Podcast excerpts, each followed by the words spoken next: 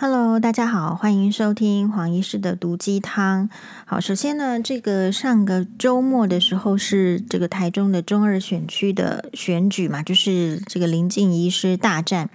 严宽恒哈。那基本上，这个黄医师是一开始认为，就是说，嗯，其实这两个人都是非常有包袱的，好，非常有包袱。然后，嗯。其实我一直是担心林静医师是不是要去做炮灰。做炮灰的意思是说，呃，我自己在看林静医师的话，我觉得他虽然是很为民进党卖卖力卖命哦，可是我觉得可能民进党本身也许有一些派系，或者是说有一些呃其他的这个有才能的人士呢，或者是有背景的人士要这个头角峥嵘。所以，呃，即便我看到他上次立委做的蛮蛮卖力的，可是他仍然没有被这个立委提名嘛。然后，其实他本身呢也有一些争议，有一些争议呢，这黄医师之前也有提过，就是说我并不是不喜欢林静怡是这个人，但是呢，我觉得他确实有一些这个言言论还有这个行为是要再注意的，就是说有一些事情。呃，这边的注意的意思是说，如果你只是个医生，你大概可以那样讲，没有关系。你愿意在开刀房讲什么话，愿意跟你的同事讲什么话都可以。但是黄医师比较是那一种，就是属于，就是说，我认为如果做到一个立委，或者是说所谓的民意代表的话，我认为他的这个层级要高于医师。所以高于医师的意思是说，那所以呢，所以有一些话呢，其实是不能够讲得那么冲了。好，那所以这个部分的话，一定也会影响这个林静医师的形象，或者是说对他存有一些疑虑，都会这样子。啊，然后也因为他对这个民进党是很卖命的，所以身为医师的这个黄医师的话，我我就会认为他对这个医界的这个努力呢，还是有一个这个差距。好，比如说在上次的这个健保的这个，他这个要弄成这个，你知道天花板制，天花板制就是之前已经讨论过一波了，就是不让，就是说要均医啦，就是说他这个设设定一个高位。那我我个人觉得，就是林医师身为立委，又是身为医生，他在这件事情上，可能对这个，而且他是这么有声量的人，然后他对这件事情的发生呢，我觉得还不够，或者是说，嗯，没有那么替真正不是只有医界争取这个利益哦。其实这件事情也是对大多数的民众争取利益，然后我觉得他还是有比较是。嗯、你知道，就是在那个政党当中，还是要有一个政党的大方向。所以在这件事情上的话，我会觉得这个就是你看，如果我们有太多把太多的这个政党的呃政策或者是利益放在自己应该要看到的标准前面的话，事实上就会产生这样的状况。所以我会觉得，就是说他对这个或者是说为民进党是很尽力的，可是其实并没有给他一个。其他的机会，比如说，如果真的觉得他好，那应该理论上这个二届第二次他是第一次的立委嘛，第二次应该是要也是可以提名他，但是也没有提名嘛。好，然后呢就把他丢去这个中二选区的这个征招。那中二选区一开始我们认定是很难选，很难选的意思是说你会觉得那边就是一个呃严家的地盘，哈就。地盘，那地盘的话，就是好不容易这个陈柏惟呢，他也是空降，然后也是以很少的票数差距就险胜。但是也就是因为这个票数差距很少，然后时间很短，还不能够做出什么成绩的时候呢，很容易就被操纵，然后就被这个就被罢免，刚好是这样子。那所以在这样的情形之下，其实林静怡是说有多少的胜率，也是很辛苦在打这场选仗的。好，所以这一场选战呢，这个林静怡是能够打赢，我认为是，当然黄医师政政治政治观察不是说可能不如同大家好啦，因为呃，我看到的就是说，哎，那其实就代表说，哎，当地的这个民众是知道的，比如说这个选战哈，其实黄医师一直没有什么特别的琢磨，是因为，嗯，我觉得。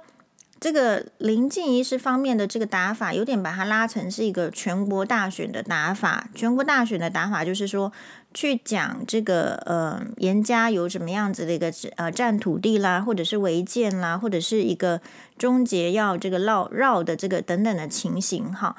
那呃有时候一直强调这个严宽恒不好，或者是严清标不好，对这件选举有没有什么意义呢？我个人觉得，如果它是全国的大选，会有意义。可是，如果它是一个地方的选举，就是中二选区，我认为它这个补选已经是一个地方选举了。地方选举的时候，如果你的这个战略呃一直去强调，就是对方是有这个诶这个多渣啦，或者是多烂啦，或者是多黑道啦，或者是多流氓，黄医师看是觉得比较没有意义，反而是比较是，如果是像我这个层级的这个选民，我其实是想要多听的是。你提出什么政策给我这个地方？因为如果是身为地方人，这个人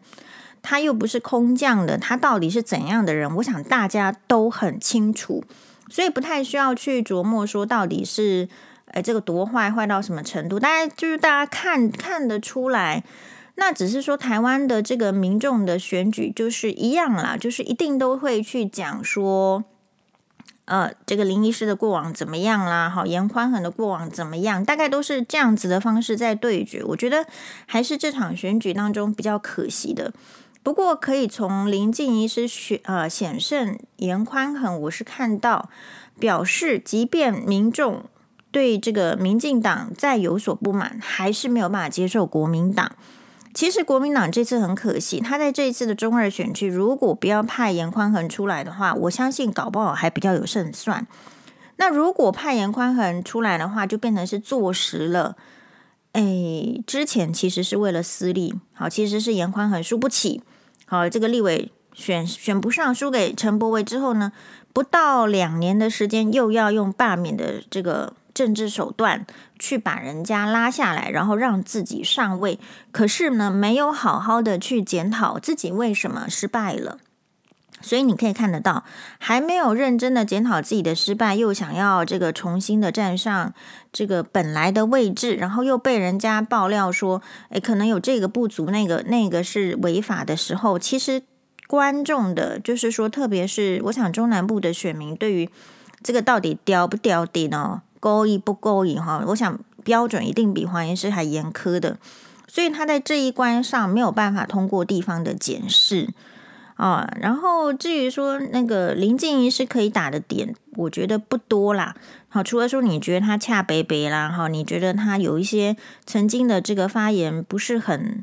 很中大家的意之外，那事实上那一些部分是比较好可以改进的。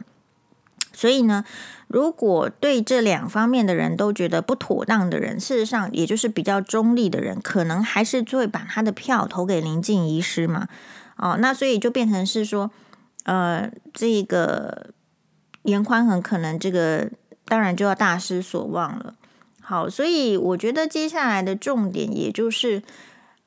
其实是在这个时代，这个时代大家都很不好过。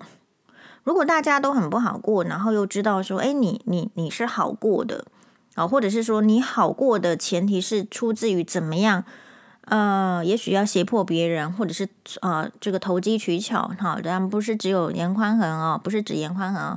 有时候呢是真的是这样。如果你这个选举是，我觉得接下来大家可以去思考一下，就是你想要投什么样的人？好，那大家都会把这个很。就是为什么去投这一票，把它 focus 在过往的印象，比如说他爸爸很好，他妈妈很好，所以我就投给他。可是如果你感觉到你在这个社会中是被压榨的，是没有机会的时候，这个时候你应该要去想的是，你可能要投给不同的人，才有可能有不同的这个走向。好，我个人认为是这样。然后在这次的这个选举当中，还是认为就是说，哎，这个颜宽恒跟柯妈妈的合体也是一个很大的败笔。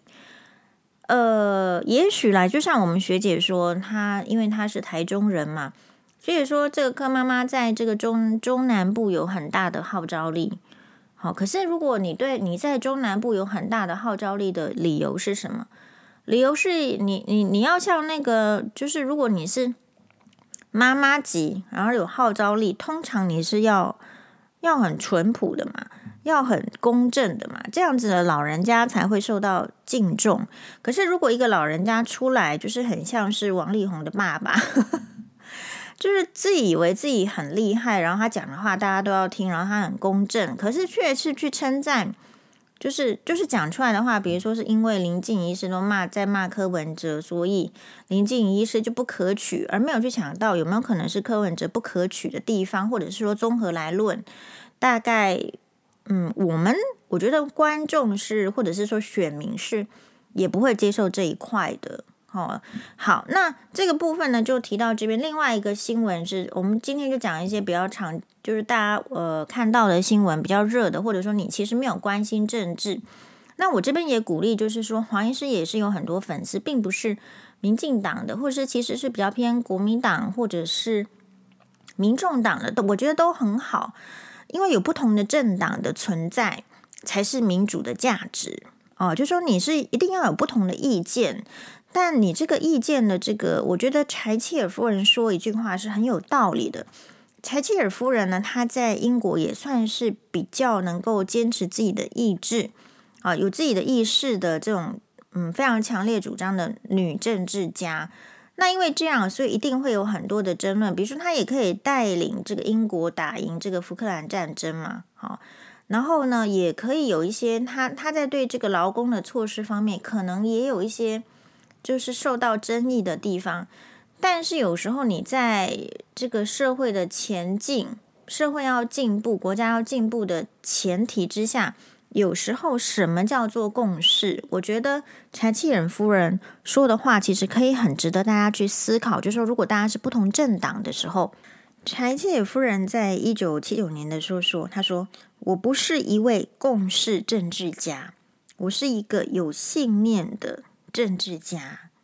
哦，所以嗯，他事实上就是说，他在一九七九年首次当选首相之后呢，他是说，凡是有不和的地方，我们要为和谐而努力；凡是有谬误的地方，我们要为真理而努力；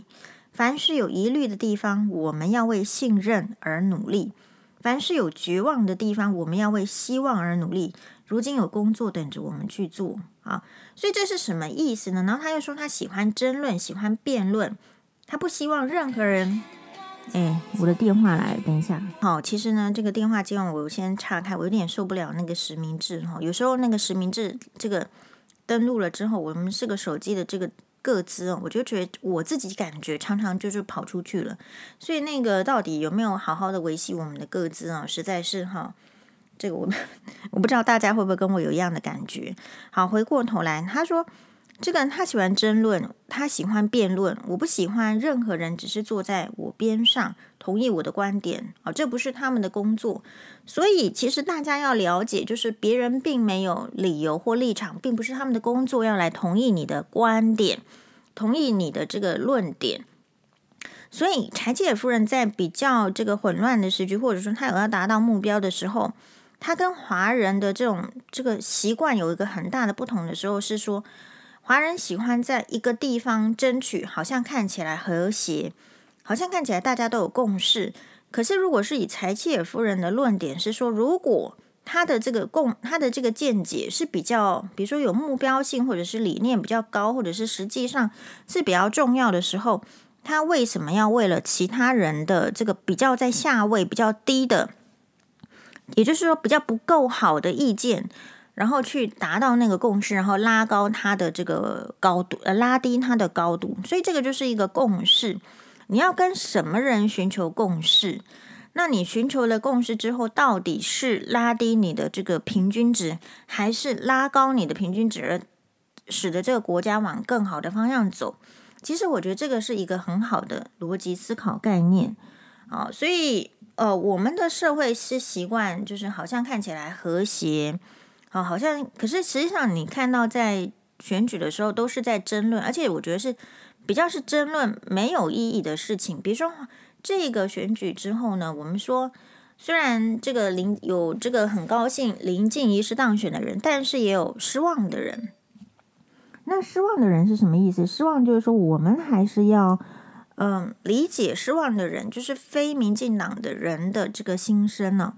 但这边就是说有一个很大的重点，就是说像黄医师的粉专就可能就有这样失望的人来写了一堆这个事情，然后又去牵扯，比如说蔡英文总统的学历，他觉得有疑疑虑。好，那黄医师是这样子的，我的看法就是，其实嗯，也许关于蔡英文总统学历，我已经很多次的说明了。我觉得从这件事情，你不要被政客所挑拨。所谓被政客所挑拨的意思是，政客可能想要呃想要。走的方向就是说，如果我们这个学历是假的，所以这个人说的话就是假的，他做的事情就是假的，他就是一个假面人，他点点点等等等假这样。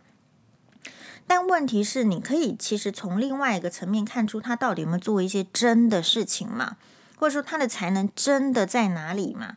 然后，所以如果说这件事情其实呃有定案或没有定案，他对黄医师来讲不是太重要的事情，是因为我从头到尾认可一个。就算不是博士，可是有能力的人做总统的，比如说美国，就是因为这样自由、平等、开放，给任何种族、任何人都有一个机会，所以他才能够强大。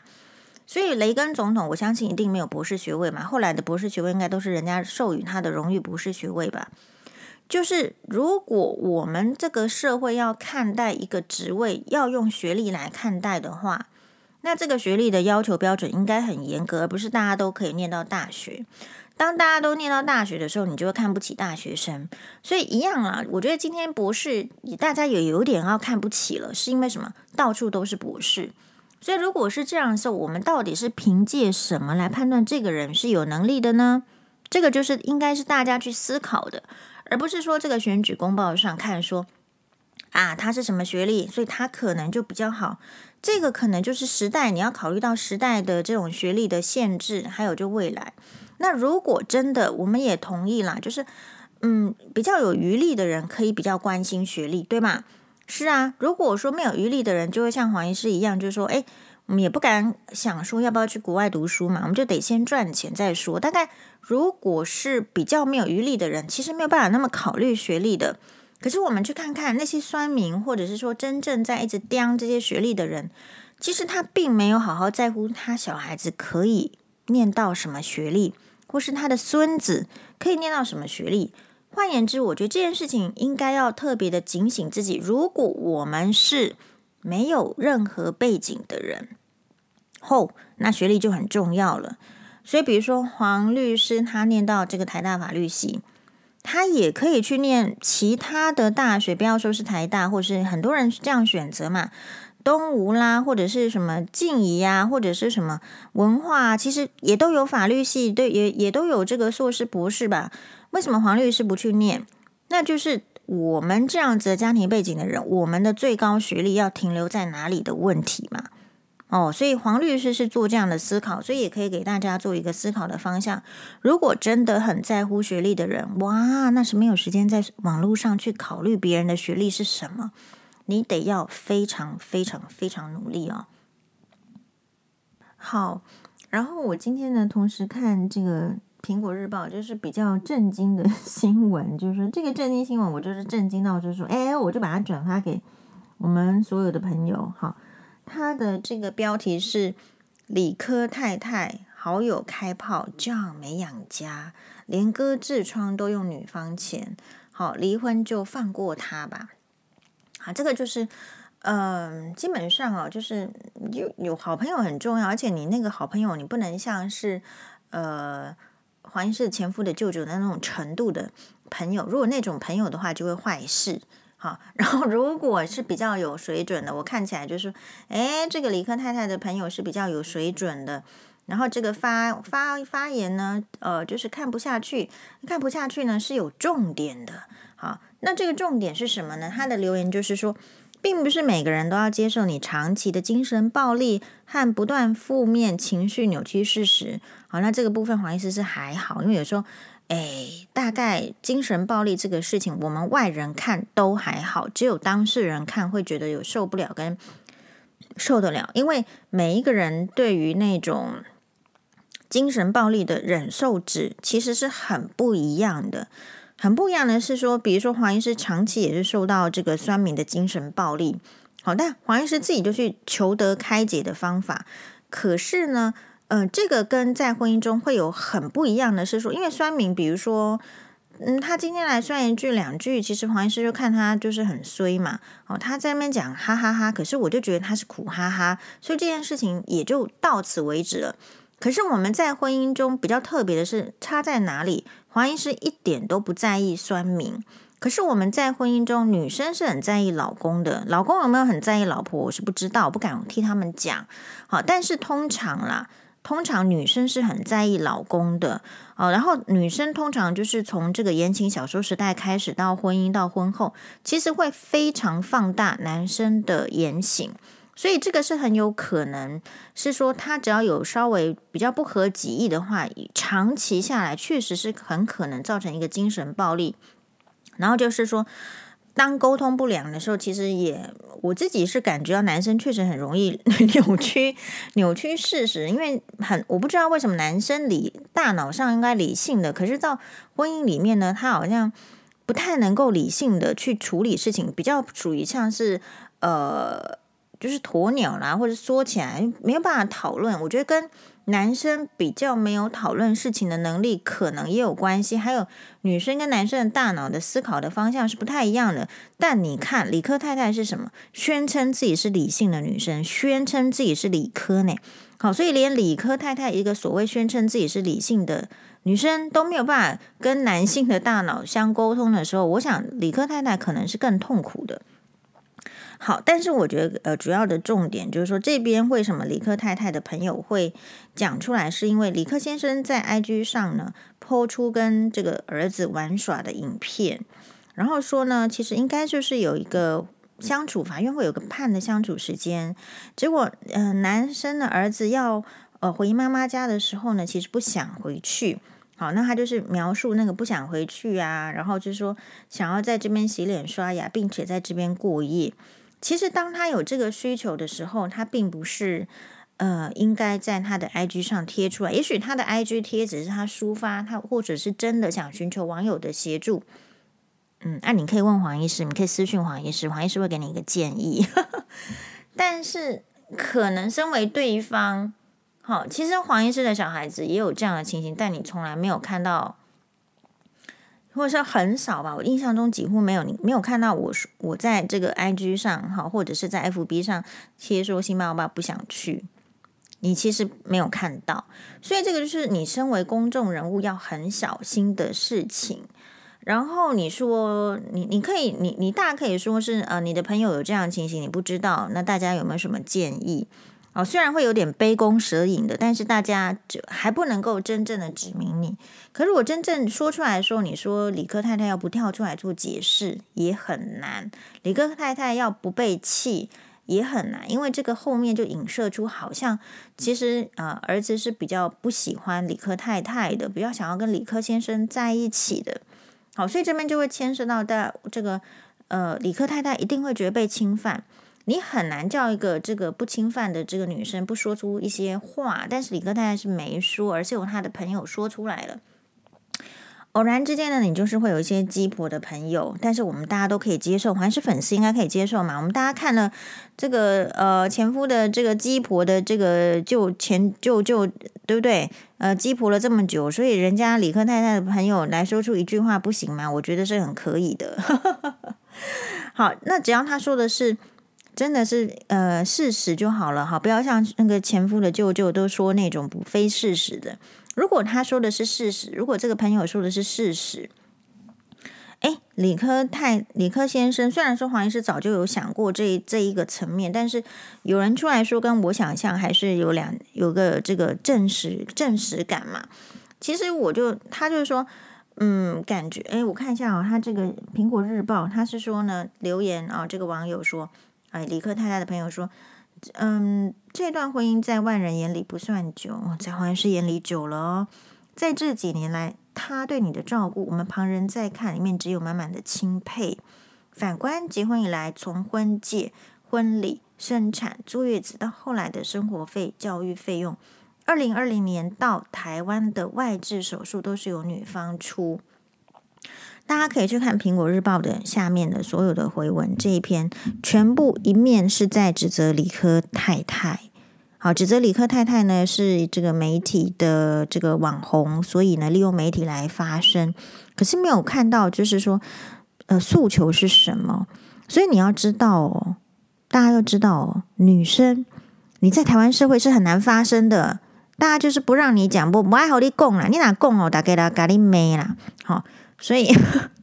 所以这个就是女生，你如你要做什么事情，有时候不是说黄医师古板，而是说这个社会对女生没有那么宽容。所以女生你自己的言行呢，你要想一下，然后想清楚了再去做。因为当你做了之后，你要抱怨，哎，没有人要听你抱怨，甚至会指责你不应该抱怨，会指责你为什么把标准放得那么高，你应该是低标准的。你会发现有一股这个声音是来压抑你。说出你的需求，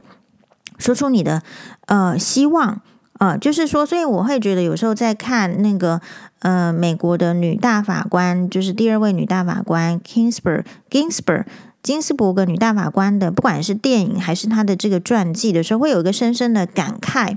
就是社会的声音，还有社会的教育跟知识水准到某一个程度。其实它会影响到性别的公平与否。那性别的公平与否，你今天表面上看起来好像是前置女性，可是以后就会变成是前置男性。那 Ginsburg 他能够在那个时代，就是大家都觉得男女生就是应该女主内男主外的时代，他能够呃为女生创造一条路，我觉得也是上天给的。上天给的是，他是利用有一则很著名，他为一个男生辩护。有一个男生呢，也是因为这个老婆去世了，所以他变成要辞掉工作，在家里照顾小孩。那有他的困境，结果他没有办法去领一个补助金，因为他是男生。哦，从这个地方来讲，大家才会注意到说，哦，原来，诶，这个平等性别的平等有多重要。所以有时候你要看得更广一点，我们可能需要更。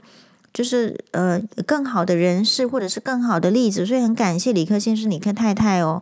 你有这样子的例子告诉我们，我们才会知道说哪一些事情是诶可以再讨论了。所以我们现在要讨论的是什么？表面上看起来是理科太太对于男生都不出钱，然后其实就是没有办法嘛。你都不出钱又不出力的时候，我当然是要去离婚。其实白话文就是这样，因为我可能也有限度，我可能既没有办法又出钱又出精神。如果是这样子的话，大家无性生殖不就好了吗？所以理科太太她因为很理性。他不太能够去接受这个是传统的人跟他讲说啊，你就逆来顺受。他一定是 A，接下来是 B，接下来是 C、D、E，他是有顺序的人啊。所以这边事情我们在考虑，不是说一定去检讨理科太太呃，或是理科先生的意思哦，不是说你身为男人就不能用女生的钱哦，不是这个意思，而是社会有没有进化到。我们同意了，女生来用男生的钱不应该被苛责，不应该被苛责会在家里吃软饭，不应该在家里这个呃就是没贡献。如果社会还没有进步到那个程度，就是很肯定女生在家里做家庭主妇的贡献还有价值的时候，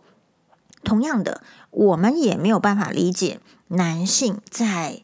呃婚姻中，就是如果他没有出钱，他做出其他的价值哦。哦，所以这个就是理科太太在这件事情给黄医师的，还有给这个所有的观众朋友，我们应该要想的。所以表面上大家可能会觉得很，男生可能会很讨厌黄医师说，哎，我们都是代替女生说话。No，其实黄医师是不是我其实是对事不对人，我对性别这件事情是还好。因为我觉得我本质上就认为女生跟男生应该是要受到一样的要求，然后一样的公平。可是会有一些天生的不平等，那我也不要无视天生的不平等。哦，所以你说叫我说叫女生去当兵，我说不用吧。女生如果真的战争的时候，当然是要做护理的工作，会比较心细，比较有耐心做得下去，照顾病人。我还是这样子的概念嘛。那你真的能够枪蹦，然后然后出去的话，那还是得男生的事情。所以那可是这个男生不是只有在前面蹦，然后后面没有人真的受伤，没有人照顾嘛？所以这个就是我觉得这是老天爷天赋的，呃，才能是不一样的。所以我们在支持女性，在支持男性都一样。像黄医师现在是有两个儿子嘛，所以我也常常在想，万一这两个儿子长大之后是比较没有能力的男人怎么办？比较没有能力的男人，在黄医师眼里，就是说他不太能够负担家计，他不太能赚到钱。那到底那所以呢？诶，我们如果不太能赚到钱，或者是没有办法负担家计，或者说我们也不是差，但是就是女生很好，我还是很喜欢那个能力很好、赚很多钱的女生的时候，我们男生要怎么样在这个社会中，还有在这个家庭中跟对方相处？其实这个就是有点，如果我们今天也尊重女生，有一些是比较。呃，比男人赚不到钱的，所以他在家里，或者说女生她的这个能力，像黄医师不是很喜欢在家里哦，因为我这个不喜欢在家里，是我没有办法一直在家里。我曾经待过，就是真的是为了生病的小孩，然后真的没有去上班。后我发现，其实上班真的是比在家里轻松嘛。黄医师是这样觉得。我以前觉得。我还没有结婚的时候，我觉得天，因为我又在林口长庚医院，我真的觉得天哪，这工作，这医生这工作实在是很累。可是当我变成全职的家庭主妇的时候，在家里照顾小孩、照顾病人的时候，我天哪，我觉得工作还是太轻松。好，然后很感谢 长庚以前给我这么多事情做，可是我还是觉得做家庭主妇比较累。所以你一定要有，嗯，同样经过黄医师这样经历的人，你才可以比较了解到底。到底外面的工作是什么？里面的工作是什么？所以可能在这个事情上面，我们希望大家多来呃支持家庭主妇。如果我们今天支持家庭主妇了，那将来我们就可以支持家庭主夫。可是你看，这个社会上如果是瞧不起家庭主妇的，我们的家庭主妇也肯定是被瞧不起的。好，那如果家庭主夫被瞧不起的意思，就是代表说。那很多男生其实他可能其实他没有什么工作的能力的，那他难道就要在家里做废人吗？可是如果他有另外一条路走，比如说他虽然是没有出去工作呢，可他很会煮饭，他会很会照顾小孩，他其实是比较喜欢小孩的，他比女生还喜欢小孩，他其实比较适合待在家里的时候，这些男生有出路吗？哦，我觉得这个概念其实是很好的。那需要慢慢时代的演进，就是说女生，当然，如果你真心问我的话，因为时代还没有进展，我觉得大家应该要先培养自己的能力，然后设定我是不要依赖别人的，或者是我今天如果依赖别人，你要想人有旦夕祸福，那个人我可能无法长久依赖的时候，那我该怎么办？也就是要比较有居安思危的概念。哦，那像如果是黄医师的话，就是。我们一定从小就知道说自己是呃，在这个单亲家庭了，家里没有什么钱呢，所以，所以我应该要赚钱。好，那所以如果说像这个李克太太，他呃，李克先生这个组合，这个男生也不应该抱持说，因为我的老婆比较有钱，所以他就通通出钱。这个跟我们的女生如果嫁一个比较有钱的老公，是不是会期待都是老公出钱？是不是有点交换式的换位思考？所以，如我觉得这边是一个很好的概念，就是如果你嫁一个有钱的老公，你就觉得他应该养我，然后我都不要有自己的能力的时候，其实我们后来比较会听到这些女生被抛弃，因为老公就在去找小三了。同样的，李克太太今天是没有外遇，我相信也有很多有能力的、有钱的这个女生。其实，如果老公比较弱的时候，她后来去外遇了。其实这些都是可以合并起来看，并不是一个性别的问题，或者是呃指责单方的问题哦。好，那我们今天呢，就谢谢大家的收听，またね